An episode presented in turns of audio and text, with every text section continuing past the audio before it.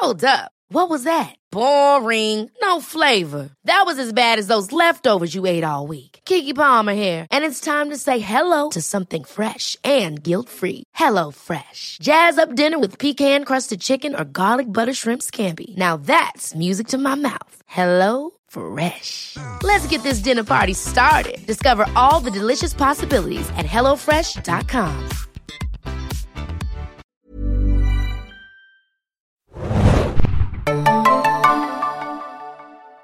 Ahoi, hoi, liebe Segen-Junkies da draußen und bei der Macht des Podcasts. Wir besprechen heute Masters of the Universe Revelation, die neue Zeichentricksäge von Netflix und Mattel Television. Ich bin Adam und mit mir im Abstandsstudio ist heute I have the power.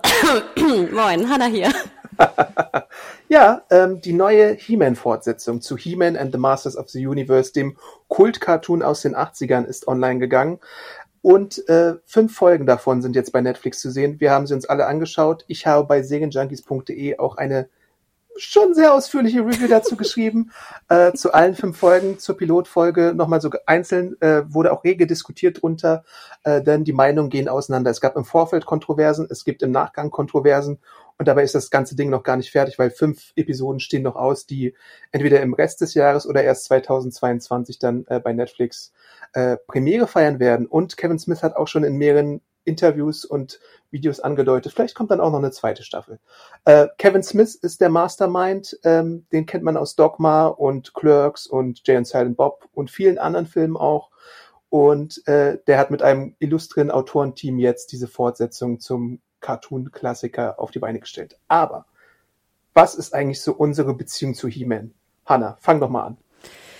Äh, yo, ich durfte ja vor ein paar Monaten bei, äh, bei der Binge zu Besuch sein, ne, bei den Rocket Beans. Und es war ganz süß, weil da, glaube ich, das erste Bild oder die ersten Bilder rauskamen von jetzt Motor, ne, wie wir es ja liebevoll nennen. Und es war so niedlich, weil auf einmal hier der Moderator äh, Schröck äh, sich als sehr, sehr großer He-Man-Fan herausstellte, der auch noch die gesamte, das gesamte Lore ungefähr auferzählen konnte, was, was ich gar nicht mehr kann. Ähm, dementsprechend, ich habe ähm, He-Man als Kind sehr, sehr gern gesehen. Das ist so das Typische, wenn man morgens irgendwie um fünf aufgewacht ist und dann dann irgendwie äh, Zeichentrickserien schauen durfte. Das kenne ich und, echt gut, ja. Da, da, damals war man echt so früh wach, das ist irre. Genau, ich glaube, meine Eltern wollten auch nicht, dass ich da irgendwie, ich weiß nicht, Lärm mache oder in, was ich zu Ideen ins Schlafzimmer komme oder sowas. Deswegen durfte ich sehr viel Fernsehen gucken oder in Not gedrungen. Und ja, ich habe es natürlich geliebt. Ich hatte zwei He-Man-Figuren, einen He-Man und einen Man in Arms. Ähm, und ja, ich habe es gemocht und geliebt. Ich war mehr so der Mask-Fan. Das war mehr so meine meine mhm, Geschichte. Ja. Ähm, aber äh, klar, also mir war aber auch später bewusst, dass das natürlich eine sehr simpel gestrickte Kinderserie für, ich weiß nicht, null bis zwölf Jahre ist oder zehn Jahre oder so. Also so ist sie mir auch in Erinnerung geblieben. Ähm, aber ich habe sehr schöne und warme Erinnerungen an He-Man. Genau, ich hatte auch zwei äh, He-Man-Figuren. Ich hatte den He-Man, äh, den kennen manche vielleicht noch so. Das war einer, der hatte so drei verschiedene Schädensmodi auf seiner Brust, ähm, hatte aber, glaube ich, gar nicht so unbedingt das klassische He-Man-Logo sondern irgendwie so, so eine Abwandlung, aber äh, ganz genau weiß ich es auch nicht mehr. Und ich hatte Trapjaw, äh, den blauen Beißer mit seinem Superkiefer und den auswechselbaren Arm, aber ich kann mich nicht komplett erinnern, ob die Arme wirklich mit Wechselfunktionen ausgestattet sind, wie es so heutzutage bei Marvel Legends oder bei Star Wars Figuren oder so sind. Äh, aber damit habe ich auch gespielt. Muss aber dazu sagen, Turtles waren dann irgendwann äh, mehr in Mode und da hatte ich das ganze Team und Shredder und Splinter und dann irgendwann halt die Power Rangers, die für mich die 90er äh, regiert haben. Anfangs Mighty Morphin, die frühen Staffeln mit den Swords und so, da hatte ich dann die Figuren und so Bikes und sowas. He-Man aber auch wie du äh, verfolgt immer ähm, mit einer Kindheitsbrille und abgefeiert, aber irgendwann heutzutage sieht man halt äh, viel Animationsrecycling und Moral und ein bisschen krude alles, also nicht mehr so geil, wie man es wahrscheinlich in Erinnerung hat, aber ich glaube, das wollte man nie.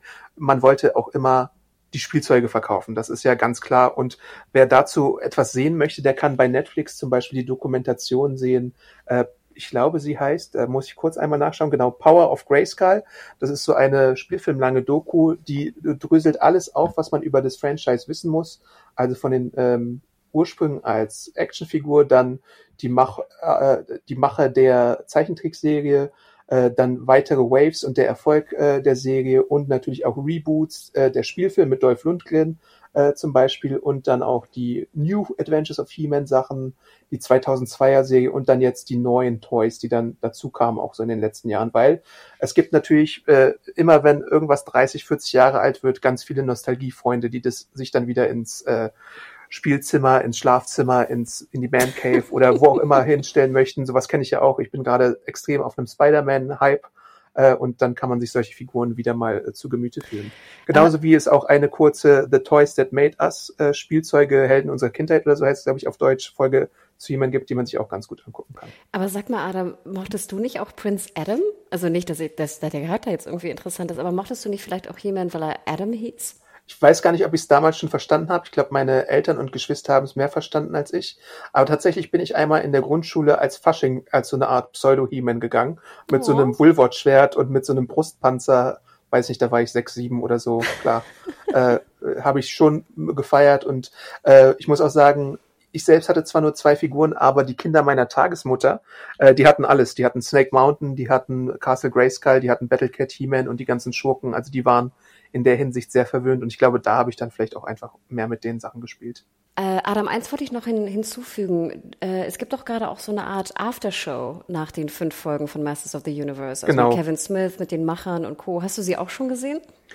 Äh, ja, die habe ich sofort gesehen, nachdem die fünf Folgen zu Ende waren. Und äh, man, Kevin Smith ist ja auch ein Spoilerfreund, also die sprechen auch direkt darüber, was am Ende der fünften Folge passiert, äh, ohne Umschweife. Er warnt zwar heute kurz einmal davor, aber äh, da kannst du dir halt so ein halbstündiges Ding anschauen und dann die Macher ein bisschen drüber sprechen, hören. Ist auch ganz interessant, weil auch die Sprecher äh, da zu äh, Sprache kommen, wie man so schön sagt. Und es gibt inzwischen auch bei dem YouTube-Channel von Kevin Smith Audiokommentare zu äh, gestern waren es zumindest die ersten drei Episoden, wo er dann die Autoren bei sich hat und mit denen die Folgen äh, quasi anschaut und bespricht, was sie sich dabei gedacht haben und so weiter. Also in der ersten Folge ist er es selber, äh, weil er die selbst geschrieben hat. Dann kommen äh, Mark Bernarden und andere Autoren auch nochmal zur Sprache. Ich habe es nämlich auch gesehen. Können wir nachher ja vielleicht nochmal drauf eingehen. Fand ich nämlich genau. ganz interessant, wie Netflix das gebaut hat. Ich glaube, wir, wir äh, besprechen auch einfach spoilerisch äh, diese äh, äh, Halbstaffel, weil äh, wir haben jetzt, glaube ich, alle fünf Episoden gesehen. Deswegen äh, guckt die Sache, lest die Review, lest vielleicht äh, den Teil der Review, der eine Pilot-Review ist, wenn ihr nur so einen Ersteindruck haben wollt. Ansonsten ist es jetzt einfach eine vollumfängliche Besprechung zu den Sachen, die da passieren. Ich würde auch sagen, aufgrund der Diskussion, die jetzt nämlich auch äh, gerade läuft, äh, wir müssen dazu sagen, heute ist äh, Dienstag, der 27. Wir wissen noch nicht genau, wann der Podcast rauskommt, aber deswegen, also Stand heute, was die Diskussion angeht, auch bei YouTube und Co., schaut auch unter die äh, Review in die Kommentare mit irgendwie über 50 Stück. Ich finde, dafür lohnt es sich schon als Leute, als jemand, der vielleicht mit He-Man nichts anfangen kann, sich diese ne, 25 Minuten mal fünf anzuschauen, um dann die Diskussion zu verfolgen, weil das finde ich gerade gerade sehr, sehr spannend. Genau. Na Judy, dann gehen wir gleich rein, ne? Ja. Ich musste ja sehr lachen. Ich habe ja die erste Folge im Zug gesehen und habe dir dann immer so ja meine Kommentare rübergeschickt. Das stimmt, ja. Und ich muss ja sagen, die erste Folge war ja sehr actionlastig irgendwie, ne? Wir sind ja, die Hälfte der Folge ist einfach eine Kampfszene. Wir sind ne, in Grayskull, äh, Grayskull wird wieder attackiert. Ich fühlte mich wirklich erinnert an, an meine Kindheit. Ich dachte wirklich, ich bin in, meiner, in einer Folge meiner Kindheit wieder drin und dachte dann auch so kurzzeitig, ach, will ich jetzt wirklich endlich wieder so eine Kinderserie sehen, die genau so ist wie früher. Aber ich wurde ja ziemlich schnell eines anderen belehrt belehrt. Die Sache ist, war es denn wie früher oder nicht? Weil, wenn man sich vor Augen führt, äh, früher hat He-Man einfach gar nicht mal gekämpft, sondern nur gegangelt und irgendwie sein, sein Schwert zum Abwehren benutzt von irgendwas, damit Steine auf die Leute gefallen sind und halt nie wirklich explizit Gewalt angewendet. Und diesmal hast du halt in dieser Folge von, von der Serie, die ja die Fortsetzung zum alten Ding ist, äh, wirklich auch so Schwertkämpfe. Ich glaube, es werden äh, Enthauptungen angedeutet oder zumindest hartes Slashen wird angedeutet. Du hast äh, den All-Out-War quasi zwischen Eternia und den Schergen von Skeletor. Also hier siehst du viel mehr, was du in den 80ern gar nicht gesehen hast. Und es ist halt auch so ein bisschen äh, verklärte Erinnerung, was es früher zu sehen gab und was nicht. Äh, Deswegen geht's hier viel mehr zur Sache, aber gleichzeitig muss man sagen, es ist immer noch auf einem Familienserien Saturday Morning Cartoon Niveau. Also natürlich auch in modernen Zeiten, aber jetzt nicht Invincible äh, Gewaltausartungen. Äh, da übrigens nochmal die Empfehlung, hört gerne den Invincible Podcast an, äh, um zu sehen, was Erwachsenenunterhaltung im Animationsbereich auch machen kann. Aber dieser Gewaltgrad, der in Invincible ja auch dann schon in, am Ende der ersten Episode eskaliert, den findest du hier bei äh, Motur gar nicht so krass, würde ich sagen. Und natürlich hast du recht. Also ich erinnere mich jetzt zum Beispiel, ich erinnerte mich nicht mehr daran, dass He-Man scheinbar kein Schwert wirklich geschwungen hat. Also er hat immer nur so das Schwert von der einen Hand zur anderen geschmissen. Da gibt's ja auch so dieses, dieses klassische GIF. Aber eigentlich hat er wenig gemacht mit dem Schwert. Er hat es natürlich in die Höhe gereckt und alles, aber so super aktiv war er damit nicht. Aber generell, und du sagtest ja schon, also die Serie ist ab zwölf, ne? Ich hatte halt wirklich gedacht, wir sehen eine Fortsetzung, die komplett edgy und vielleicht ein bisschen dunkel. Und ich, nicht, dass ich dachte, ich sehe jetzt einen 18er jetzt aller Invincible mit Blutspritz und Co., aber ich dachte schon, dass wir irgendwie was anderes sehen. Und als ich dann den Piloten sah im Zug, dachte ich so, oh Gott, ich bin wirklich wieder in meiner Kindheit. Auch wenn die leicht verblendet ist, ne? Aber so habe ich die Serie eigentlich ein bisschen in Erinnerung. Ich, ich glaube, das kommt auch ein bisschen daher, weil es ja Madhouse ist, die Castlevania gemacht haben. Und die Serie war ja auch sehr blutig. Äh, einfach ah, wegen Vampiren sein. und allem. Genau, und dann, wie gesagt, aber wie du schon sagtest, also die Skeletor-Peeps kämpfen gegen die He-Man-Peeps, ne? Wir haben eine Schlacht, wir haben eine Burg. Das war doch eigentlich so wie früher. Also sehr, man wurde, man, man es fiel einem sehr, sehr leicht, da wieder sich reinfallen zu lassen, finde ich, im Piloten. Würde ich zustimmen, ja. Und dann auf einmal sehen wir aber das Ende des Piloten, ähm, nämlich den Tod von, von äh, Adam slash He-Man. Und da dachte ich so, okay, wir werden wohl doch was anderes sehen, als ja. wir dachten. Äh, das ist halt auch diese äh, Sache, die Kontroversen ausgelöst hat, weil im Vorfeld hatte, gab es so eine äh, Beschreibung, die rumgegeistert ist und da haben Leute was reininterpretiert, äh, dass ähm, die Serie größtenteils auf He-Man verzichten wird, beziehungsweise dass Tila zu He-Man wird. Und da kann man auch streiten, äh, ob das jetzt irgendwie ähm, semantische Probleme sind oder irgendwie Korinthenkackerei oder sowas. Aber es ist halt jetzt nicht so, wir sind, wir haben gesagt, wir spoilern, es ist jetzt nicht so, dass Tila auf einmal zu She-Man, She-Woman, She-Ra wird oder so, sondern Tila hat schon eine aktive Rolle in den weiteren Episoden, aber sie ist jetzt nicht der neue Champion von äh, Eternia, zumindest doch nicht in den ersten fünf Episoden. Aber man muss auch sagen, äh, He-Man an sich spielt äh, nach der ersten Folge wirklich weniger eine Rolle. Er ist öfter mal in Flashbacks zu sehen, genauso wie Skeletor, genauso wie alte Feinde und sowas. Ähm, und Tila ist halt, wenn man die Screentime mal zusammenrechnen würde, wahrscheinlich äh, die Person, die du am meisten siehst. Ich würde und die wird sagen. gesprochen von Sarah Michelle Geller, äh, auch eine gute, macht sie relativ gut. Äh, es gibt viele Meinungen zu dem Redesign der Figur, vor allem von ihr, von den anderen Figuren auch, aber äh, manche haben ja auch zum Beispiel schon ein Problem damit, dass sie einen Undercut trägt oder sowas. Ne?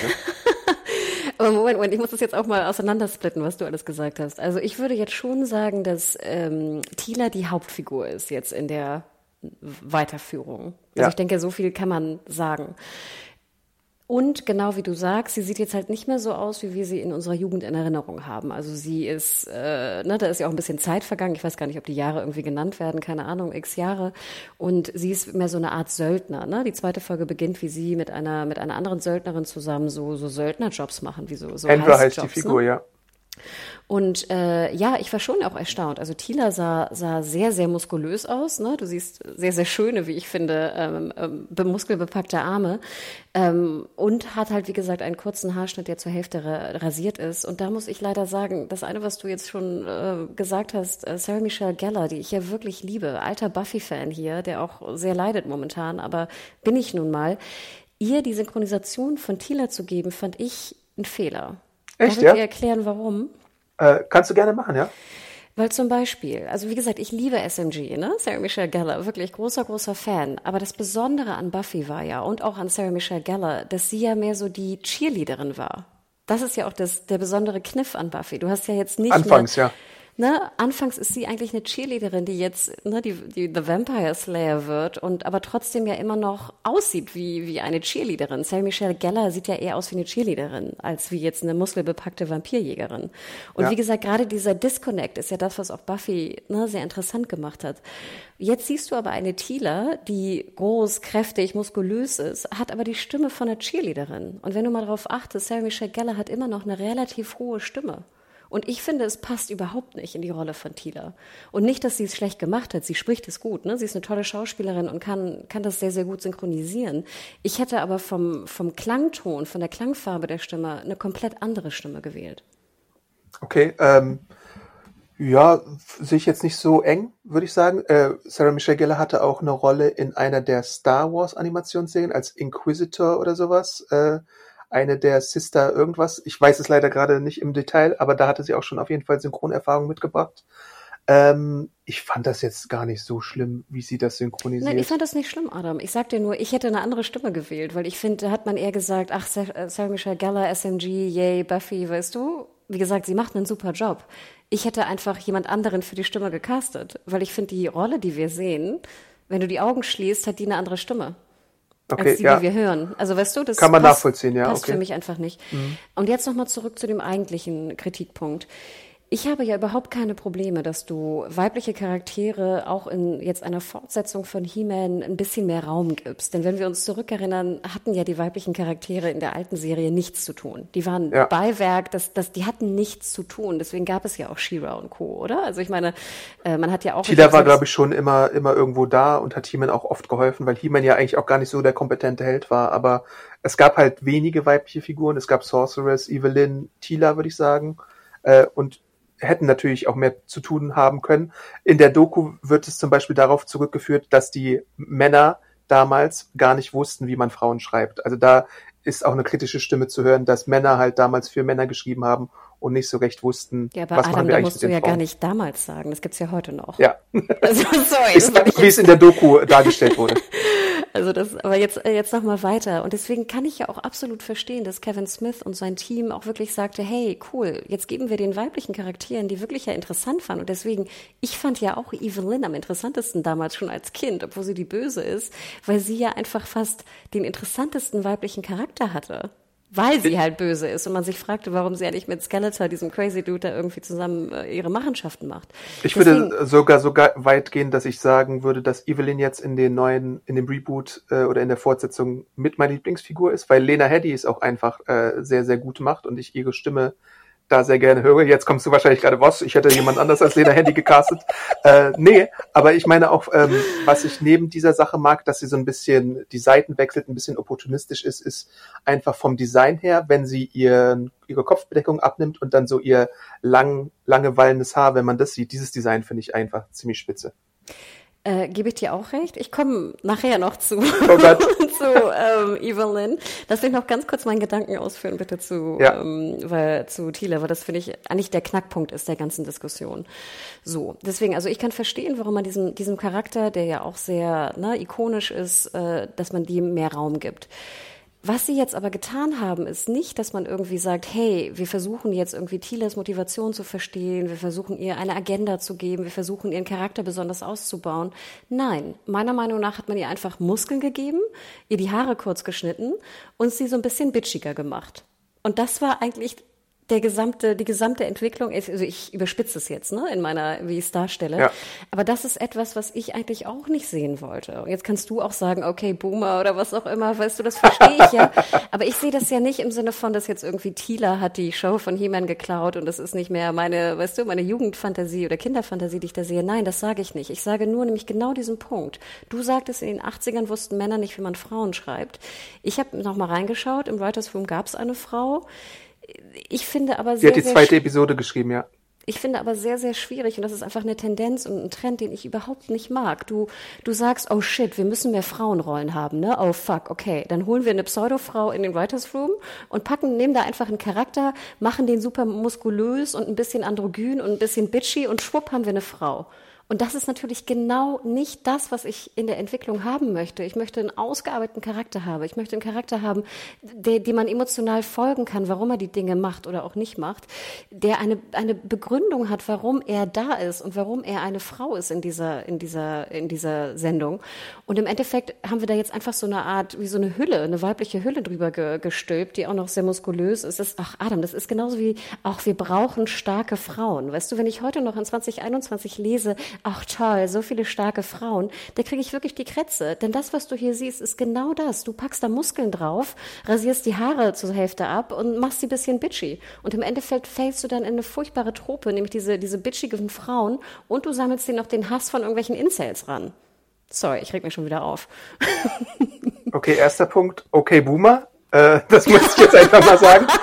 ähm, Nein, äh, ich stimme dir mit, mit äh, in gewissen Punkten zu. Äh, was mir auch aufgefallen ist, ist, dass es pro Episode merkwürdigerweise, wenn Tila irgendwo war und mit anderen früheren äh, Weggefährten geredet hat, dass es immer so den Moment der Bitchigkeit gab. Das war, war wirklich augenscheinlich, dass das eingebaut wurde. Also sie trifft irgendwie einmal auf Gringer und ist äh, und andere Figuren und ist da so ein bisschen Magie ist äh, scheinheilig und Eternia ist scheinheilig und alles Lügen und sowas. Das wirkt so ein bisschen so, das das kann man halt äh, das, da läuft man schnell Gefahr, dass man die Figur in so ein äh, Licht rückt, was man gar nicht möchte, obwohl man gute Absichten hat. Und das finde ich auch ein bisschen schade, dass es so gemacht wurde.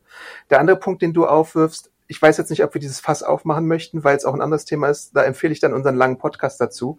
Aber die Diskussion, die Metadiskussion um das ganze Thema erinnert mich ein bisschen an die Figur Abby und The Last of Us 2, wo ja auch viel Ablehnung äh, gekommen ist, auch aus ähnlichen Gründen vielleicht jetzt wie, wie, wie bei der Gestaltung von Tila, äh, weil es eine muskulöse Frau ist, die in gewissen Punkten bei, bei der Community auf Ablehnung stößt. Das hast du jetzt nicht so genannt, aber das habe ich in den Kommentaren unter der Review gelesen, äh, weil sie eben zu muskulös und weil manche halt der Absicht sind, äh, so kann eine Frau nicht aussehen. Ich würde sagen, natürlich kann eine Frau so aussehen. Es gibt immer so Extremfälle. Tila ist auch extrem. Das ist ein Cartoon. Deswegen würde ich sagen, möglich wäre es. Und man muss halt sich immer vor Augen führen, es ist am Ende des Tages Fantasy und ein Cartoon. Da können eigentlich die Macher machen, was sie wollen, weil es gibt ja auch Beastman, es gibt ja auch irgendwie Stinkor oder sowas, es gibt Fisto. äh, das ist alles möglich. Aber sobald dann eine Frau sowas äh, machen soll, dann äh, gibt es wieder so eine gewisse Ecke, die sagt, nee, das ist jetzt völlig unmöglich. Aber wenn wir eine zaubernde Flugwesen haben mit irgendwie, was weiß ich, einen sechsköpfigen Hydra-Kopf, dann ist es völlig okay. Deswegen verstehe ich da manchmal so die Kritik nicht so ganz. Äh, ja, Darf ich das, da kurz das sind jetzt so eingehen? zwei Punkte, die ich schon mal hatte dazu. Genau, dein zweiter Grund mit den Muskeln. Ich habe mich das auch gefragt, ob das ein ähnlicher Fall ist wie bei Last of Us. Also fand ich ja auch eine sehr interessante Diskussion, obwohl ich sagen würde, bei Last of Us 2 war es noch ein Tick extremer. Also wenn wir jetzt mal an den Level von Muskeln gehen, würde ich sagen, war Last of Us 2 Abby noch, noch, noch, noch, noch, noch sehr viel muskulöser. Und der Hass war auch größer, den die Macher bekommen Genau. haben. Das ist, das ist zum Glück bei Masters of the Universe jetzt noch nicht so der Fall. Und ich gebe dir auch natürlich hundertprozentig recht. Natürlich gibt es Frauen, die so muskulös sein. Und ich habe ja auch nichts gegen muskulöse Frauen. Ich muss sogar sagen, also mich haben sie fast so ein bisschen gequeerbaitet mit Tila, weil ich finde nämlich sehr schöne Arme bei Männern und Frauen sehr schön. Okay. Also ich dachte so, hey, okay, schöne Arme. Und das ist halt eine, eine, eine Zeichentrickserie de facto. Also ich musste ein bisschen schmunzen über meine eigene ähm, Wahrnehmung. Ich fand es nur halt auch ein bisschen witzig, dass ja hier Evelyn genau die, dieselben Arme hat. Also alle weiblichen Charaktere haben ja, Und glaube wenn du dir die Figuren damals anguckst, die hatten auch nur einen Mold. Da war jeder, jede Figur einfach so ein extremer Bodybuilder, wie auch die Wrestling-Figuren damals. Also das, Genau. das sind Und halt ich- so bestimmte Sachen, die damals in den 80ern halt so waren. Und ich glaube aber auch, dass hier das nicht der eigentliche Punkt ist. Mhm. Also ich glaube nicht, dass der große Hate kommt, weil sie Muskeln hat. Ich glaube, das ist das, was ich vorhin erwähnt habe, alles on top. Also bei denen jetzt, die sagen, meine Kindheit wurde zerstört, ist, dass sie dachten, irgendwie anhand der Werbung, wir sehen jetzt eine neue He-Man-Serie, das wollen ja viele immer, weißt du, ich will jetzt das Gleiche sehen, was ich damals gesehen habe. Ich will immer Ja. jeden, jede Woche will ich irgendwie, ich weiß nicht, Skeletor gegen He-Man und bum bum bum und Mhm. Wäre ja super langweilig, ja. Ja, wir wissen, ich, das erinnert mich nämlich sehr an, an Watchmen, an die Diskussion, weißt du? Und ich fand Ja. es gerade so schlau, dass man sagt, nein, wir machen was Neues. Wir erzählen die Geschichte weiter oder anders. Und das halte ich ja auch Kevin Smith und, und seinen Pieps sehr, sehr hoch. Hier glaube ich aber, dass durch das Marketing, wo du halt sehr viel He-Man sahst, auch in den Postern, viele dachten, wir sehen ganz viel He-Man, yeah, und die verklärte Erinnerung, yeah, He-Man. Und dann sehen sie, sage ich mal jetzt, ich überspitze es wieder, Muskeltieler mit einem irgendwie, ich weiß nicht, äh, wilden Haarschnitt, die irgendwie in Anführungsstrichen mit ihrer lesbischen äh, Freundin ähm, auf Söldnertour geht. Und Wobei glaube, das immer nur angedeutet wird, ne? Das ist ja auch nur eine Lesart Genau. von Leuten. Ich, ich überspitze das jetzt ja nur, ne? Ich überspitze das wirklich äh, sehr extrem. Und ich glaube, dass die dann einfach extrem angepisst waren. Und wie gesagt, ich, ich, unter, ich, ich sage nicht, dass das richtig ist, auf gar keinen Fall. Ich versuche es zu verstehen und wie gesagt, ich war auch schon leicht angepisst davon, dass man einfach, wie gesagt, einen weiblichen Charakter nimmt, mit den guten Absichten, ihm mehr Raum zu geben. Und dann denken die, und das macht mich wirklich wütend, ach wie geil, dann geben wir ihr Muskeln und ein bisschen Bitchiness und gut ist. Und das, Adam, finde ich, ist so crazy, dass, es, dass, dass, ich, dass ich super traurig bin, dass man wirklich heutzutage immer noch denkt, dass das gut geschriebene weibliche Charaktere sind. Das macht mich so traurig. Dass die, wie gesagt, die Incels und Fanboys darauf rumreiten und sagen, nein, ich will eine, ich weiß nicht, einen Mann mit Muckis sehen und eine anschmachtende Frau, die wirst du immer haben, die wirst du auch nicht ändern. Weißt du, wenn die so ein, wenn die das sehen wollen und so denken, dann werden, wird das auch so bleiben, egal welche, welche, welche Serienfiguren wir sehen. Aber, ist, aber Adam, du kannst doch nicht einen moderne weiblichen Charakter so schreiben, wie er da geschrieben ist. Hast du denn eine konstruktive Vorschlag, wie man es ein bisschen hätte nachjustieren können? Ja, weil es wird nämlich nachher noch, noch mehr übertrieben. Du hast es ja schon erwähnt, Evelyn, ne? Also ich finde ja eigentlich ganz, es ist ja auch eine alte Trope, die wir in- und auswendig kennen, ne? Die Gehilfin dann vom Bösewicht wird natürlich gut. Das geht auch alles ratzifatzi. Ich glaube auch ungefähr so in die einer... Die Fast and the Furiousisierung von He-Man, ja. ja, genau, Adam, genau.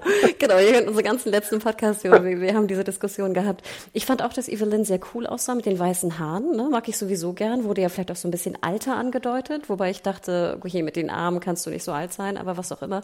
Aber das ging halt rasend schnell. Das war dann immer auch wieder so, ja, wir sind Girls und Girl Power und wir halten zusammen, weißt du, und wir sind jetzt die tolle Frauencrew. Und da dachte ich wirklich so, Ach, ist das jetzt wirklich für die Fans von der alten Serie geschrieben oder ist das für die neue Generation Kinder geschrieben? Was ich ja gar nicht schlecht fände. Also wenn, wie gesagt, hätte ich, wäre ich jetzt heute sechs und würde die Serie schauen, fände ich sie, glaube ich, derbe cool, weil ich denken würde, ach, wie cool sind diese Frauen, die da. Das denke ich, glaube ich, auch. Tatsächlich, Na, und das ja. freut mich so. Das, das, das erinnert mich immer daran, wie wir im Kino waren, irgendwie in Wonder Woman und neben uns waren so ganz viele kleine Mädchen, die das so dermaßen abgefeiert haben. Und ich dachte mir so, oh, wie süß, so ist du cool, cool, dass ihr das habt heutzutage diese Inhalte. Freut mich.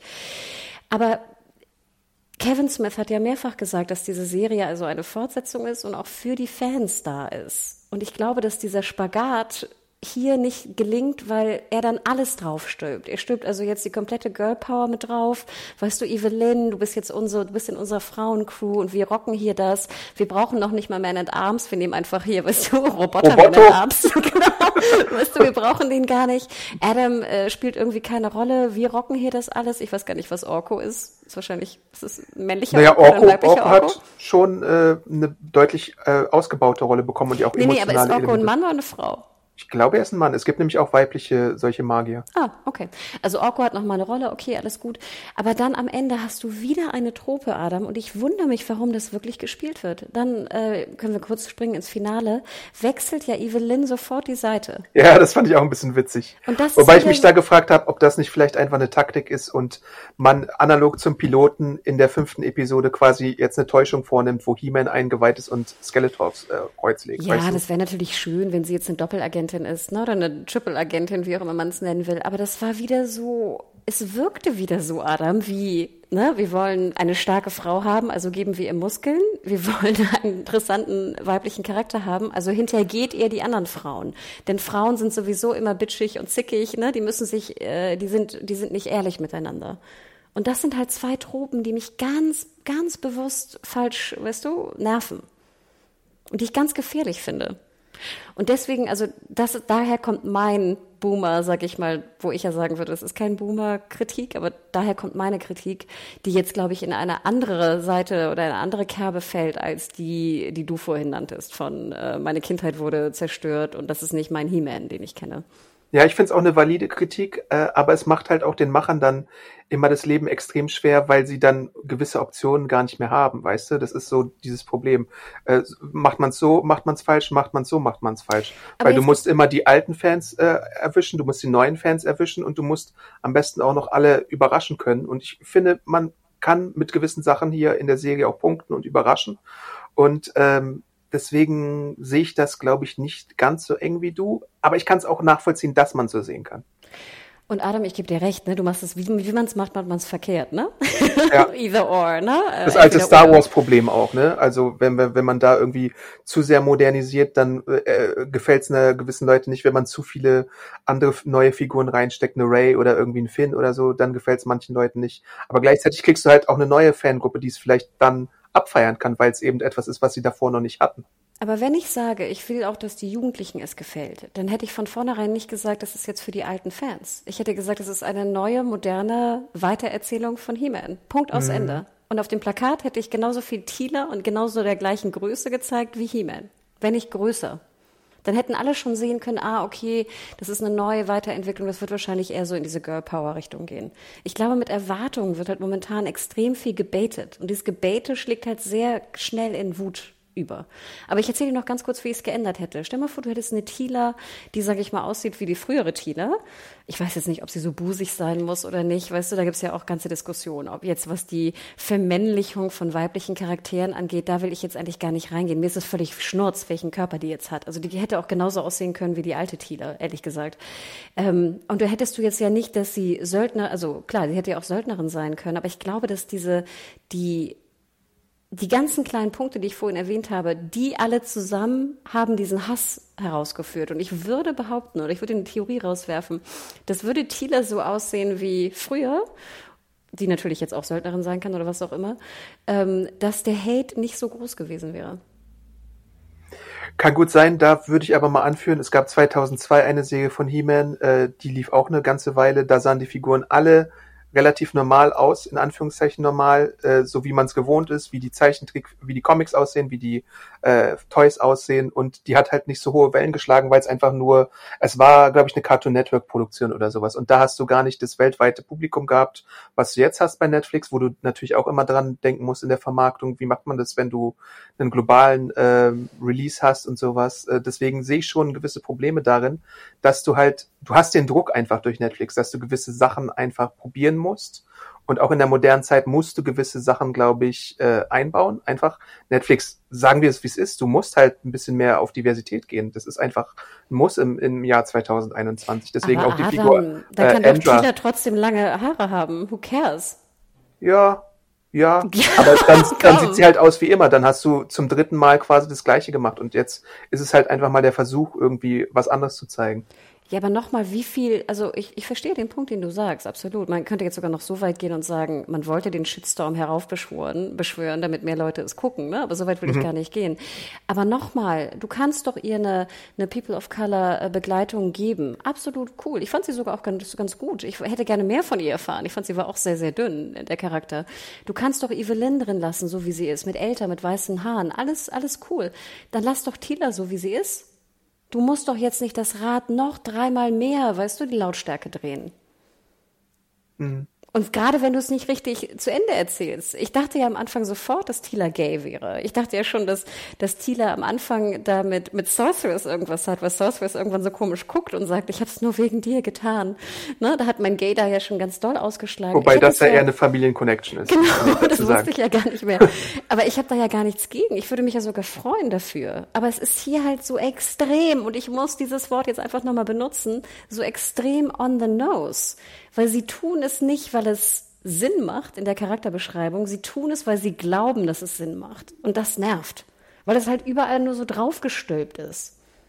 Okay, kann man so sehen. Äh, mein Punkt ist so ein bisschen, äh, das ist der, der Grund für die Umbenennung ist eigentlich ein anderer. Aber die Serie heißt ja jetzt nicht mehr He-Man and the Masters of the Universe, sondern Masters of the Universe Revelation.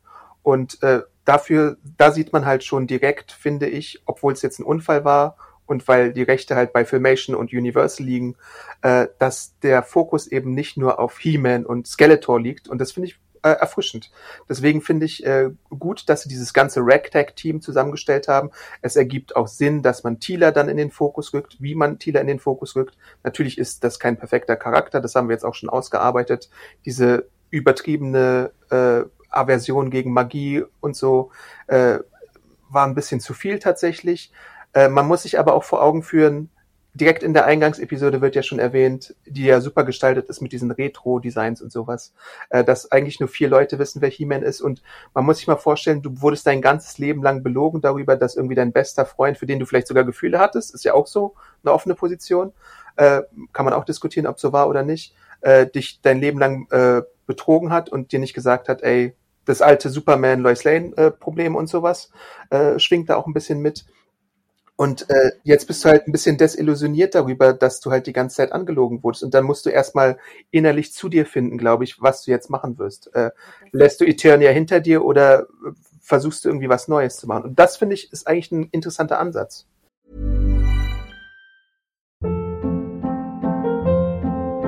Hold up. What was that? Boring. No flavor. That was as bad as those leftovers you ate all week. Kiki Palmer here, and it's time to say hello to something fresh and guilt-free. Hello Fresh. Jazz up dinner with pecan-crusted chicken or garlic butter shrimp scampi. Now that's music to my mouth. Hello Fresh. Let's get this dinner party started. Discover all the delicious possibilities at hellofresh.com. Ich, ich verstehe diese Ansätze nie, äh, Adam, wirklich. Also ich denke immer, dein bester Freund ist gestorben, er ist tot. Und du spielst da irgendwie die Bitch Queen, dass du, dass er dir nicht gesagt hat, was für ein, was für ein äh, geheimes Leben er hatte. Und das Problem ist ja, ich verstehe, dass sie natürlich sauer ist, aber du hast immer das Gefühl, sie regt sich viel mehr auf, weil sie die einzige war, die es nicht wusste, als dass ihr bester Ja, Freund ja. tot Mhm. ist. Und das Gleiche sehen wir am Ende nochmal. Ich habe immer das Gefühl, ihr könnt auch nicht Emotionen schreiben, denn nachher trifft sie ja Adam wieder und dann ist sie irgendwie bitchy, was, was er da irgendwie in, in was für das Preturnia macht. Anstatt, ich denke immer, du siehst deinen besten Freund wieder. Du hast eine zweite Chance, ja? Weißt du? Da, da, da sind doch ganz andere Emotionen, Adam. Egal, ob der jetzt irgendwie bei Nacht, ich weiß nicht, in Vigilante war oder nicht. Stell mal vor, du hast deinen bester Freund, den du abgöttisch liebst, erzählt dir irgendwann oder irgendwer anders erzählt dir, dass er abends, wie gesagt, hier mit einem Cape irgendwie, ähm, äh, die, die, wie heißt es, Diebe gejagt hat. Ja, cool, wo mache ich mit? Und dann stirbt er und du sagst, ja, du bist aber ein Scheißfreund, weil du mir das nicht gesagt hast. Ja. What the fuck? Also deswegen, sorry, diese, diese Nummer, die wird gerne genommen von Männern, tut mir leid. Äh, Bei mir zieht die nicht. Es ist auch ein bisschen tatsächlich eine Trope des äh, Superhelden-Genres, ne? muss man ja ganz klar dazu sagen. Vielleicht akzeptiere ich das deswegen eher als du, das kann ja durchaus sein. Ähm, ich, das ist halt, ja, das, das ist, glaube ich, auch so der, der Hauptding, das Hauptding daran. Ähm, aber ich würde trotzdem sagen, jetzt mal fernab von Tila gibt's ja trotzdem genug in der Serie, obwohl man das alles gut kritisieren kann, was es sehenswert macht. Und Absolut. deswegen kann ich das ein bisschen ausblenden, Ich, ich wollte gerade sagen, ich bin ja auch immer Bad Cop jetzt in letzter Zeit, deswegen ich möchte jetzt auch mal was Positives sagen, ja? Darf ich mal einfach sagen? Ja, klar. Also, es sind fünf Folgen, ah, 25 oder 26. Ich muss ganz ehrlich sagen, ich, obwohl ich jetzt, ob- obwohl mich kleine Sachen genervt haben und, und oder klein auch aufgeregt haben, gebe ich ja durchaus zu, hatte ich doch einfach wahnsinnig viel Spaß. Ja. Ich fand, die fünf Folgen haben super, super Spaß gemacht. Und genau wie du schon am Anfang sagtest, da ist mit ganz viel Liebe auch gearbeitet worden. Ich kenne das ganze Lore nicht mehr, aber ich dachte mir auch so, okay, Stinkor, Stinkor hatte ich irgendwie Stinkor. doch nochmal gehört, weißt du? Und Wo ist Fisto? Justice for Fisto. Und, und den kenne ich doch auch, den mit den Augen. Und dann dachte ich mir, wie heißen die nochmal? Und diese komischen Flugmodule, die sich so drehen. Also ich hatte die ganze Zeit so warme Kindheitserinnerungen. Und ich fand, es war auch nicht zu viel Fanservice. Also ich hatte zumindest nicht das Gefühl, einfach weil ich mich auch kaum noch erinnere an, an die Geschichte. Deswegen kann es für mich gar Mhm. kein Fanservice sein, weil ich de facto kein Fan mehr bin von der, von der Serie. Und das war wirklich toll. Und du hattest schon Lida Headey erwähnt. Ich liebe es ja auch, dass Evelyn so eine Art britischen Akzent ein bisschen hat. Ne? Ich finde, das passt ja auch immer zu so Bösewichten. Ja. Ähm, wir haben genau Liam Cunningham auch von Game of Thrones. Ne? Hier ist äh, Schlenzelot, ne? oder wie heißt Genau, er? der Voicecast insgesamt ist ja auch fast Invincible-Level gut, muss man ja Genau, dazu und ich, sagen. und ich muss ganz ehrlich sagen, ich hätte mir fast gewünscht, dass die noch ein bisschen mehr rausgehen. Ich fand, er war sehr zurückgenommen, die, die Synchronisation, die englische. Die deutsche habe ich gar nicht reingehört. Ähm, da hätte ich mir fast noch ein bisschen mehr Craziness gewünscht irgendwie. Ich habe es ein bisschen extremer in Erinnerung, aber vielleicht war das auch, wie gesagt, meine Kindheit. Ähm, nein, und auch Orko. Ich fand, es hat, es hat irgendwie funktioniert. Ich hatte, als der Schal von Orko dann so in, in Preturnia fliegt, war ich auch ein bisschen traurig. Ich dachte mir auch dann, Tila, dass sie den irgendwie umsch, umwirft, weißt du, dass sie ihn trägt nachher. Also irgendwie, ich war emotional, war ich, hatte ich das Gefühl, dass die Charaktere es nicht ganz geschafft haben, das rüberzubringen, was sie wollten. Ich war aber trotzdem in, ich war trotzdem absolut involviert. Und ich dachte mir, ach, hätte ich jetzt irgendwie äh, zwei Töchter, sechs und sieben oder so, würde ich gerne mit denen äh, He-Man gucken, weil ich glaube, die hätten wahnsinnig viel Spaß daran. Ja, es geht mir ähnlich. Also ich, ich äh, hatte mir eigentlich vorgenommen, nur eine Pilot-Review zu machen. Dann habe ich es geschaut und ich wollte eigentlich sofort nach dem äh, Piloten weiterschauen. Es gab vorher keine Screener. Ich habe vor Wochen schon angefragt, sonst hätte ich das noch äh, früher geschrieben und sowas. Ähm, und dann hätte ich auch ein bisschen mehr Zeit gehabt. Aber so habe ich es dann halt wirklich am Freitag des Releases geguckt und äh, konnte nicht mehr aufhören. Und deswegen wurde auch die Review so lang und alles. ähm, ja, und dann äh, dachte ich mir, ach, dann mache ich jetzt noch eine Episode, dann mache ich jetzt noch eine Episode. Aha, spannende Idee, spannende Idee. 25 Minuten, perfekte Länge für mich. Unser Leser äh, Darmok ist da ja so ein bisschen dagegen. Der hätte eher irgendwie äh, jede Episode irgendwie eine Stunde gemacht oder so, hätte ich jetzt wahrscheinlich nicht so gut gefunden. Ich fand, von der Länge her war es eigentlich fast optimal und ich bin da ja wieder der Freund von äh, Leave Them Wanting More, also dass du eher ein bisschen weniger gibst als zu viel und dann irgendwie Filler und sowas hast. Und wir haben ja jetzt in den fünf Folgen auch viele Orte gesehen. Wir hatten irgendwie Feind wie Merman dann auch gesehen und ein bisschen die Unterwassersache. Wir hatten diesen ganzen Technokult, den ich eine interessante Idee fand. Wenn die Magie denn weg ist, dann ist auf einmal die Technik und diese Schurken, die das benutzen da, das fand ich so als Konzept ganz gut. Und dann natürlich Preturnia und Eternia und dann solche Konzepte auch wie äh, Scareglow, der glaube ich, soweit ich das jetzt nachvollziehen konnte und nachlesen konnte, früher einfach nur mal so ein Toy war, was irgendwie so ganz obskur war und jetzt halt in einer Episode ein bisschen mehr Hintergrund bekommen hat, wobei man da diesen Kampf mit Tila jetzt auch wieder kritisieren kann, was sie dann am Ende macht und wie sie mit dem Deal da reagiert. und ja, dann natürlich komm, auch in der letzten Episode Skelegott, so als Konzept, finde ich ja auch ganz geil. Also wäre ich jetzt wirklich sechs, sieben bis zehn oder so, würde ich mir vielleicht wahrscheinlich auch die äh, Figuren zum nächsten Weihnachten wünschen oder so. Total. Also auch hier Fleaman, ne, ähm, als Adam, also Adam, ne, der sich dann also in seiner, in seiner ursprünglichen Form lässt mit den ehemaligen Helden auch von, von Grayskull. Also da waren wirklich schöne, schöne Dinge drin. Ähm, zwei Sachen, die mir noch ein bisschen negativ aufgefallen sind. Sorry, ich muss sie noch mal kurz erwähnen. Ich fand ein bisschen schade. Ich habe aber auch dann noch mal nachgelesen, warum es so ist. Ähm, ich fehlte, mir fehlte so ein bisschen dieses He-Man, Ne? Dieser, ja, dieser Ton. Keine Musikrechte, ja. genau, also für alle da draußen, keine Musikrechte, die liegen weiter bei, bei Universal, ne? wenn ich es richtig verstanden habe. Deswegen musste genau. B. McGreary, McGreary halt was Neues komponieren und ich fand das war auch ein bisschen dünn, ehrlich gesagt. Ich hätte mir gerne noch so eine irgendwie, so eine bisschen orchestrale neue Hymne oder so gewünscht für He-Man. Das fand ich war, ich finde, da hätte man mehr draus machen können. Also der Score ist mir nicht in Erinnerung geblieben irgendwie. Und, sorry, aber Adam, es geht mir so auf den, hm?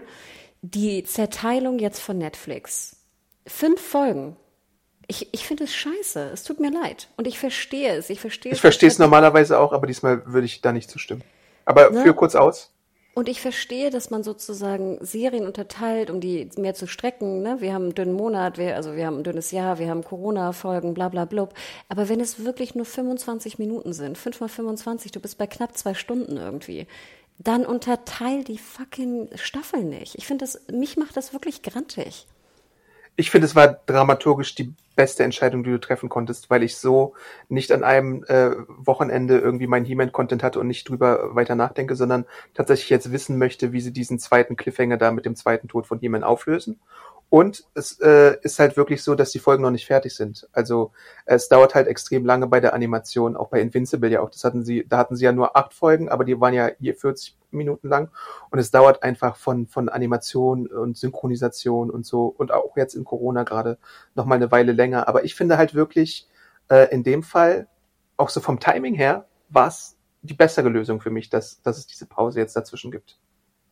Also Sonst bei De Love, Death and Robots und sowas kann ich es nachvollziehen. Bei Lupin weiß ich auch nicht genau, was da der Grund war. Es ist manchmal halt ein bisschen ärgerlich, aber du musst ja auch als Unternehmen darüber nachdenken, riskiere ich jetzt die nächste Serie zu haben, die irgendwie in dem Wochenendhype verpufft oder äh, strecke ich das doch mal ein bisschen, weil ich einsehen muss, äh, ja, sonst würde ich es halt wieder nach einer Staffel vielleicht absetzen, weil irgendwie äh, die Leute nicht gucken oder aus anderen Gründen oder sowas. Und das ist ja auch ein großes Ärgernis, was es gerade bei Netflix gibt und was dazu führt, dass die Leute sich auch gerade gefühlt ein bisschen gegen Netflix auflehnen.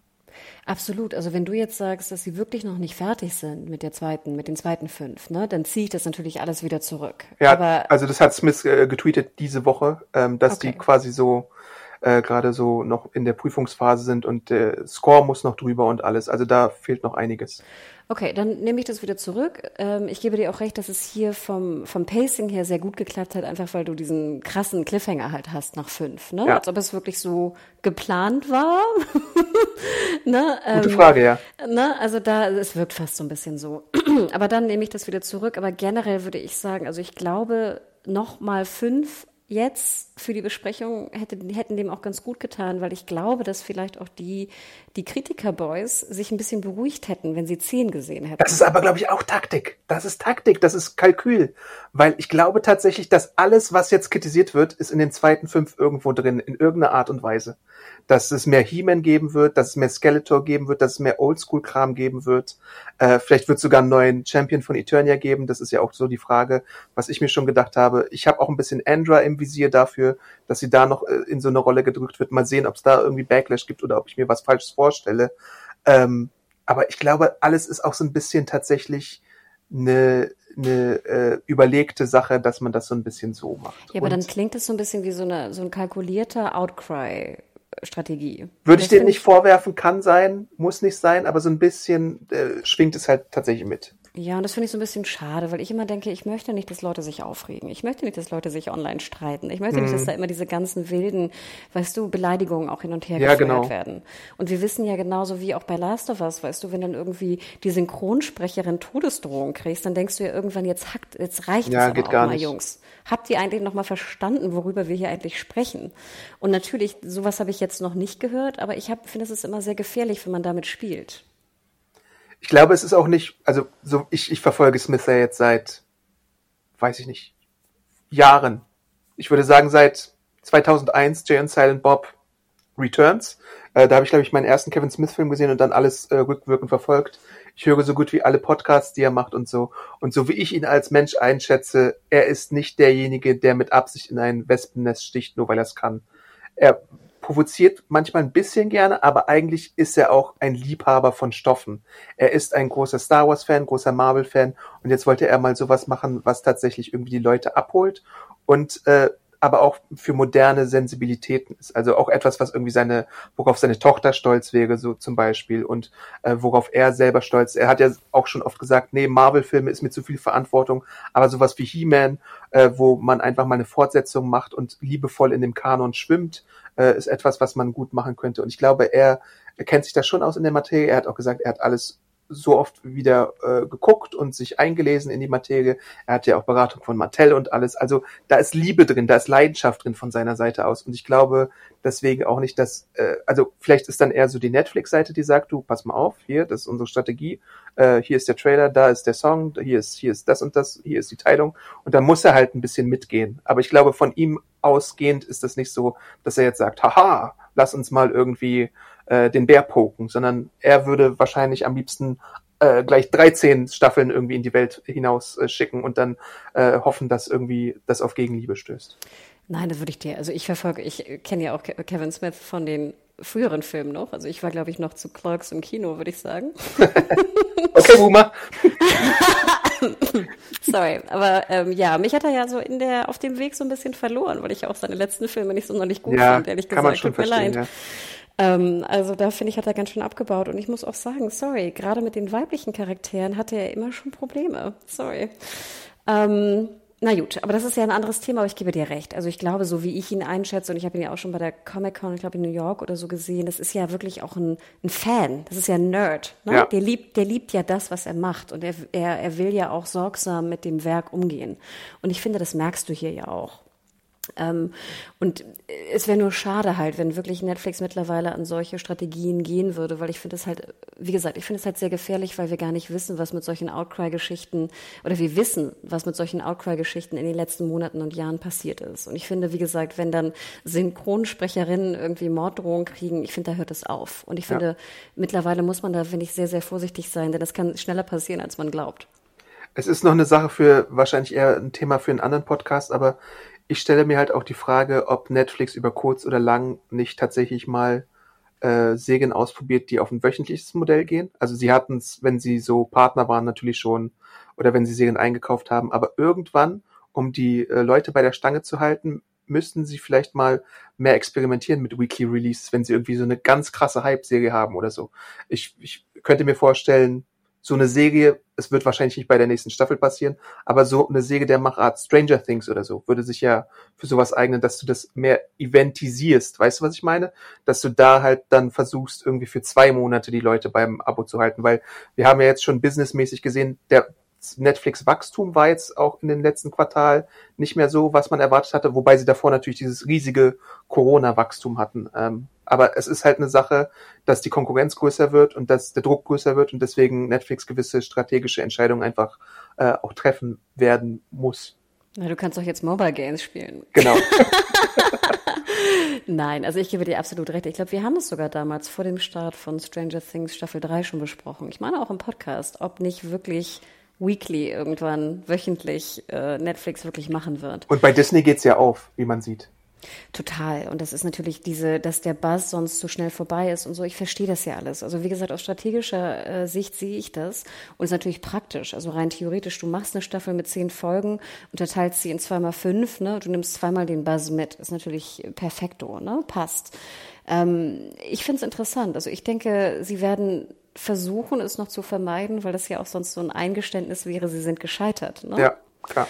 Ne? Sie hätten Deswegen sehe ich es jetzt auch nicht so äh, Netflix-weit, sondern mit so punktuellen Experiment. Ja, und ich vielleicht. glaube, das macht auch wieder sauer. Wir erinnern uns hier an die Ausstrahlung von The Boys ne, bei Netflix, ja. äh, bei Amazon, die zuerst on Block war und dann in der zweiten Staffel auf Hulu switchte und da waren ja alle super pissed. Aber ich glaube, im Endeffekt war es nur äh, förderlich für The Boys so als Franchise, oder? Total, nein. Ich glaube auch, dass es, dass es sehr sinnvoll war, die Entscheidung. Aber ich glaube deswegen, ich glaube, du müsstest, ich fand das ja immer sehr schön bei Netflix, dass du eigentlich wusstest, wenn es eine Netflix Original ist, also Original Original, ne? ja, Fake Original, das ist ja auch immer nicht ganz klar, ja dass ich das Ding zum Start komplett sehen kann in der Staffel. Das fand ich ja immer eine schöne Regel.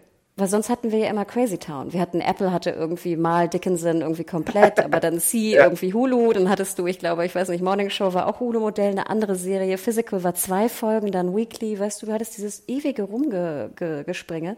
Und das fand ich eigentlich immer sehr schön bei Netflix, dass du eine Art von Einheitlichkeit hast bei den Originals. Und jetzt brechen sie das auf und ich, ja, ich finde es irgendwie, Vielleicht bin ich da auch zu sehr Boomer, Adam. Nee, was ist was anderes als Boomer, der Streaming Millennial oder sowas? Weil man ist natürlich daran gewöhnt, dass du, dass du Instant Gratification bekommst, dass du sofort irgendwie die Staffel schauen kannst, aber gleichzeitig fällst du dann auch in so eine Falle. Meine Nichte, bei, bei der ist es ganz so, die guckt sich diese ganzen Young Adult äh, Coming of Age Serien an und äh, am, am ersten Freitag oder noch am Samstag und dann fragt sie mich irgendwie so drei Wochen später, gibt's da eine zweite Staffel? Und ich muss sagen, nee, sorry, die wurde jetzt schon abgesetzt, weil keine Ahnung, es zu viel Content gibt oder, oder man das nicht anständig bewerben kann oder der Buzz irgendwie nach einer Woche ausbleibt oder was es da auch für Gründe gibt, äh, ist ja auch vielfältig und das ist äh, ganz schön schade auch äh, für, für die Fans dann, weil du über kurz oder lang, äh, wenn es die jungen Fans sind, die werden sich das auch merken und vielleicht irgendwann mal abspringen und eher zu einem Dienst gehen, wenn es den denn gibt, wo es ein bisschen verlässlicher ist. Aber das Problem wird ja weiterhin bestehen bleiben. Also die ich glaube eher, dass diese Gefahr besteht, dass dann deine Nichte zum Beispiel sagt, okay, eine erste Staffel gucke ich mir gar nicht erst an. Weder genau. wöchentlich noch Das ist ja noch schlimmer. Ne? Genau. Und ich glaube, dass das eher das Problem ist und dass das viel gefährlicher ist, dass sie wirklich warten, bis eine zweite bestellt ist und dann erst den Binge machen. Ja, aber ich glaube, das führt uns gerade ein bisschen zu weit weg. Ich glaube, ja. das ist noch ein interessantes Einzelpodcast-Thema. He-Man äh, hat ja bestimmt auch noch irgendwie ein bisschen was äh, zu bieten. Äh, es ist ja noch nicht ganz fest, wann es weitergeht. Andeutungen äh, von Smith gehen eher, ich dachte eigentlich eher so in Richtung September, Oktober. Aber ich glaube, das ist noch nicht offiziell. Ich glaube jetzt, die Andeutungen gehen tatsächlich erst ins äh, Jahr 2022 am Wirklich? Anfang. Muss man mal sehen. Also ich meine, jetzt haben sie kurzfristig bei der Comic-Con Lucifer für September angekündigt. Witcher kommt ja noch. Stranger Things ist ja auch erst eine nächstes Jahr Sache. Äh, muss man mal sehen, wann, wann He-Man weitergehen kann. Es ist vielleicht wirklich eine Sache, dass die Folgen noch ein bisschen äh, brauchen. Und dann gibt's ja auch noch eine geplante zweite He-Man-Serie, die dann vielleicht genauso ist, wie die Oldschool-Fans es wollen, die, glaube ich, so in CGI-Stil ist, wo du dann halt wirklich Oldschool-He-Man-Kram haben wirst. Oh Gott, ich sehe gerade so die langweiligste Battle zwischen Grayskull und, und äh, äh, Skeletor. Und dann wirst du mir schreiben und sagen, hier Hannah, du hast alles bekommen, was du wolltest. Kann gut sein, ja. nein, nein, das will ich doch gar nicht. Ja, also ich, ich fände es ein bisschen schade, wenn sie das so weit splitten würden. Aber du hast ja recht. Ich glaube, Love, Death and Robots, der zweite Teil soll auch erst nächstes Jahr kommen, oder? Kann ja, das sein? ich glaube auch. Und ich glaube, dass einfach Netflix jetzt wahnsinnig Probleme hat. Also wir sehen ja auch die Releases jetzt diesen Monat und letzten Monat. Da ist ja viel, sag ich mal, dünne Ware mit bei. Lizenz ist eigentlich kaum noch vorhanden. Sie ballern sehr viel internationalen Kram raus. Ne? Klar, da kann auch gute, gute Sachen mit dabei sein. Sind noch ein, zwei Sachen dran, auf die ich mich freue. Aber ich glaube wirklich, dass sie diese Highlights in Anführungsstrichen sehr bewusst ne, setzen werden. Noch mehr Bridgerton, noch mehr Bridgerton Spin-Offs, noch mehr Witcher, noch mehr Witcher Spin-Offs, äh, He-Man All the Way. Also da siehst du ja auch so eine so eine, äh, dass, dass das Franchise dann ausgeschlachtet wird, wenn sie einmal die Rechte daran haben. Na gut, ich wundere mich ja sowieso immer noch seit Jahren, Adam, wie du weißt. Solange wie du schon Kevin Smith verfolgst, verfolge ich ja schon den, den Liebesromanmarkt und wundere mich ja, dass nicht noch mehr Liebesromanreihen verfilmt werden. Das kommt Sie müssen ja gar nicht budgetten irgendwie Spin-off XY machen. Naja, ist ja Netflix hat da ja schon eine Weile äh, eine, eine Menge mit Virgin River und mit, äh, wie heißt noch, das? das ist ja Sweet kein Magnolias Liebesroman. und Das sind ja keine Bridgerton. Liebesromane, Adam.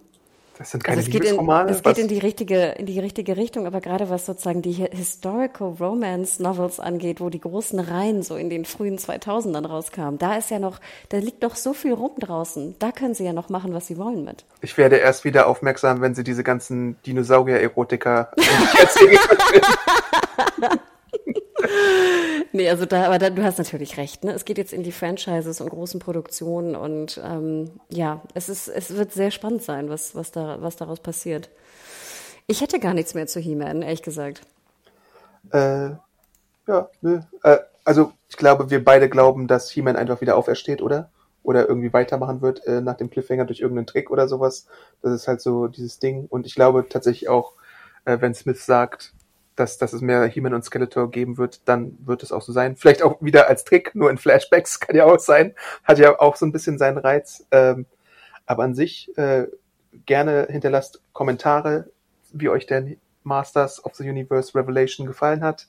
Äh, Kindheit zerstört oder ganz okay. Habt ihr es vielleicht sogar mal mit Kindern gesehen? Das fände ich ja mal spannend. Mhm. Wer hat Wer hat denn seine Kinder rangelassen und ab äh, welchem Alter würdet ihr eure Kinder das gucken lassen, wenn ihr es vielleicht nur selber geschaut habt? Das fände ich ja wirklich sehr interessant, weil ich meine, ich habe es mit fünf, sechs geguckt, aber ich denke, so gewisse Generationen von Eltern würden die Kinder vielleicht eher so mit acht bis zehn, zwölf oder sowas dran lassen. Es hat ja auch Ähm, einen Zwölfer in Deutschland, ne? Ja. Und Was ich ein bisschen hoch finde fast, muss ich jetzt ehrlich sagen. Ansonsten vielleicht hast du noch einen Serientipp für die Leute da draußen. Uh, ja, ich habe äh, mir ist aufgefallen, wir reden ja relativ selten über Amazon Prime Video, ähm, obwohl da ja auch ein paar ganz interessante Sachen drin sind. Und mir ist aufgefallen neulich, dass endlich nach all den Jahren alle fünf Staffeln von The Magicians da ist. Und ich habe es ja schon öfters getan, aber ich tue es Das hier mag gerne meine. Nichte auch sehr gerne. Es ist auch wirklich, ja, grüß Sie mal ganz, ganz lieb. Es ist auch wirklich eine ganz bezaubernde, sehr gut geschriebene, sehr komplexe äh, Serie. Und musikalisch auch manchmal, oder? super musikalisch, hat so ein bisschen so diesen Grey's Anatomy-Effekt, nur ein bisschen andere, andere Musik. Aber ich habe auch schon viele Songs da aus Magicians rausge, rausgeklaubt. Toller Cast. Es ist, wie gesagt, super komplex. Also ich, da ich immer nur manche Staffeln sozusagen gesehen habe, musste ich dann immer so krasse Recaps gucken, um nochmal zu begreifen, was da eigentlich alles vorgefallen ist. Es wird wirklich sehr komplex am Ende. Ähm, alle fünf Staffeln sind da, auch in EV, sehr, sehr interessante weibliche Charaktere und auch männliche Charaktere. Alle sind interessant, wirklich, muss man sagen. Und es lohnt sich da wirklich, wer Zugang hat zu ähm, ein bisschen Fantasy und so. Es ist eigentlich ein bisschen wie Buffy. Die sind ein bisschen älter, sind an der Uni und ähm, haben halt mit, mit Magie zu tun. Es ist wirklich, wirklich, wirklich eine gute Serie, die am Anfang ein bisschen simpel daherkommt, aber man sollte wirklich mal reingeschaut haben. Und für den Sommer, glaube ich, jetzt perfekt. Könnt ihr runterladen äh, bei Prime, mitnehmen in Urlaub und dann irgendwie wegballern. Und du, Adam, hast du noch einen Tipp? Ähm, ja, und zwar, ich habe mich ein bisschen verschluckt. Oh nein. Shit, meine Stimme. Moment. Und zwar mein Tipp. Äh, zweite Staffel von, oh Gott, jetzt gehe ich ganz anders. Ich habe irgendwas, glaube ich, in einem falschen Loch. Egal. Oh nein, ich klopfe mal so aus der Ferne. Ich zieh's noch durch. Äh, die zweite Staffel von Never Have I Ever. Noch nie in meinem Leben eine von Mindy Kaling produzierte Comedy-Serie mit einem schönen diversen Cast. Da gibt's jetzt die zweite Staffel. Da mochte ich ja schon die erste ganz gerne. Die zweite ist jetzt ein bisschen mehr liebesdreieckig insgesamt, aber kann man immer noch ganz schön äh, wegbingen. Und nicht mehr ganz so innovativ und spannend vielleicht, aber ich finde, man sollte der Serie eine Chance geben. Und Biane hat dazu auch bei Serienjunkies äh, schon eine Staffelreview geschrieben. Könnt ihr euch gerne da auch nochmal durchlesen. Äh, ich hoffe auf eine dritte Staffel. Aber es ist ja bei Netflix immer so dieses Ding. Zwei Staffeln, okay. Dritte Staffel ist dann immer schon so Danger Zone. Aber ich würde es wirklich allen Beteiligten wünschen, dass es da äh, eine Fortsetzung gibt. Weil es geht um ein junges Mädchen äh, mit indischer, äh, indischen Hintergrund und die geht zur Schule und äh, lebt ihr Leben, hat gerade ihren Vater verloren ähm, und muss dann mit der Trauer umgehen. Und jetzt ist halt so die Frage, äh, wie geht es in ihren Liebesangelegenheiten zur äh, Sache und auch ihre Freunde sind halt so ein bisschen unerfahren und clumsy und ein bisschen nerdy. Da gibt's auch äh, LGBT-Storylines. Äh, also Ist der, äh, Bo ist der Love Interest immer noch 35? ja, tatsächlich. Das ist mir diesmal auch noch ein bisschen mehr aufgefallen. Fucker. Ähm, das ist tatsächlich ein kleiner Kritikpunkt, den man da haben kann. Äh, danke, dass ich es jetzt nicht mehr nicht sehen kann, Hannah.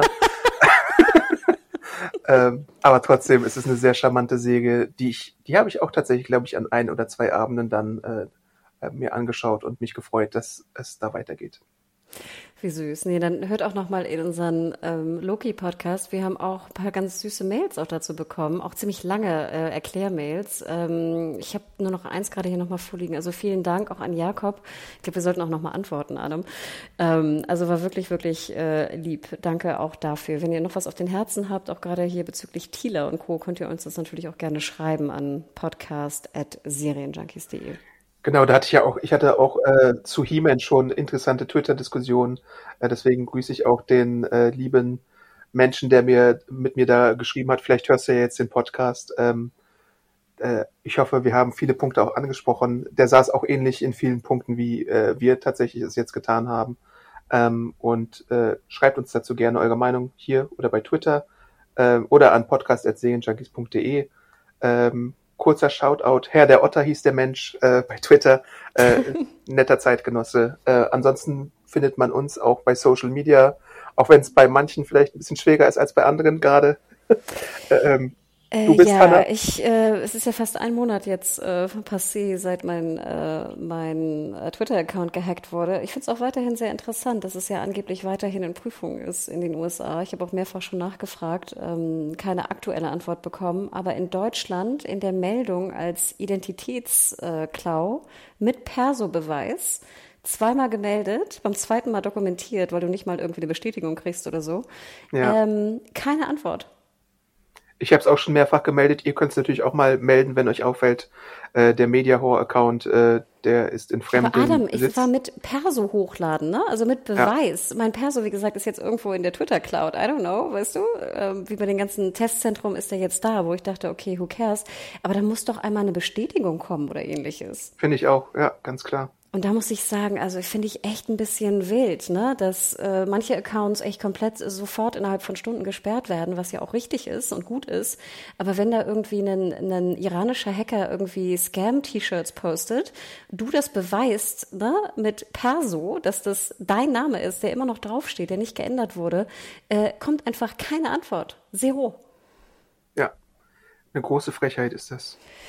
Crazy. Also ein bisschen, ich finde es ein bisschen erschreckend, ehrlich gesagt. Aber wie gesagt, also ich werde jetzt äh, im einmonatigen, äh, wenn der, der, der, der ein Monat Revival ist, werde ich es nochmal machen. Also nochmal den Ami-Support anschreiben, ne, mit derselben Case-Nummer. Die sind auch schon verknüpft, die Cases übrigens. Nochmal mein Perso hochladen. Er ist ja sowieso schon hochgeladen, da kann ja auch nichts mehr passieren.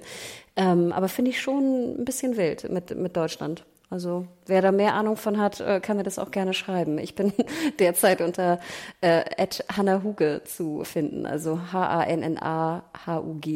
Nur zwei Hs insgesamt. Ich bin zum Glück wie immer Awesome Arndt, äh, hatte in letzter Zeit auch viel Spaß mit Umfragen, auch zu Motor einige Umfragen. Äh, da habt ihr euch auch sehr rege beteiligt. Fand ich sehr schön, äh, weil ich auch gefragt habe, welche 80er-Serie sollte eigentlich als nächstes mal in dem Stil fortgesetzt werden und welche 90er-Serie. Da gibt's ja auch so ein paar Kandidaten. Äh, beim ersten Poll hat äh, Thundercats gewonnen, wobei da ja auch ein Kinofilm bald herauskommt. Galaxy Rangers und äh, irgendwas anderes hatte ich da noch. Braveheart. Braves, Bravestar, genau. Bravestar. Ähm, wobei ich Galaxy Ranger auch für potenziell eine coole Serie halte, für so ein Remake, äh, wenn es nur der richtige äh, Rechteinhaber wäre. Und beim 90er äh, Umfrage Poll führt, glaube ich, Power Rangers ganz verdient. Äh, und da hoffe ich ja auch irgendwann mal wie eingangs erwähnt, glaube ich, dass es da mal eine coole Boom Studios basierte Fortsetzung gibt, weil die Videospiele benutzen jetzt schon Boom Charaktere und auch die Hasbro Actionfiguren äh, hauen die fleißig raus. Also ich glaube, da ist Potenzial in dem Franchise vorhanden. Was sind denn Boom Charaktere? Äh, Boom Studios ist der Comic Verlag, der die Comic Reihen äh, gerade herausbringt. Ah, okay. Sehr Stimmt, lesenswert. Hast du ja schon von geschwärmt. Jo, dann äh, bleibt gesund, ihr Lieben da draußen, und wir hören uns hoffentlich ganz bald wieder. Ciao, ciao. Genau, bis bald. Ciao.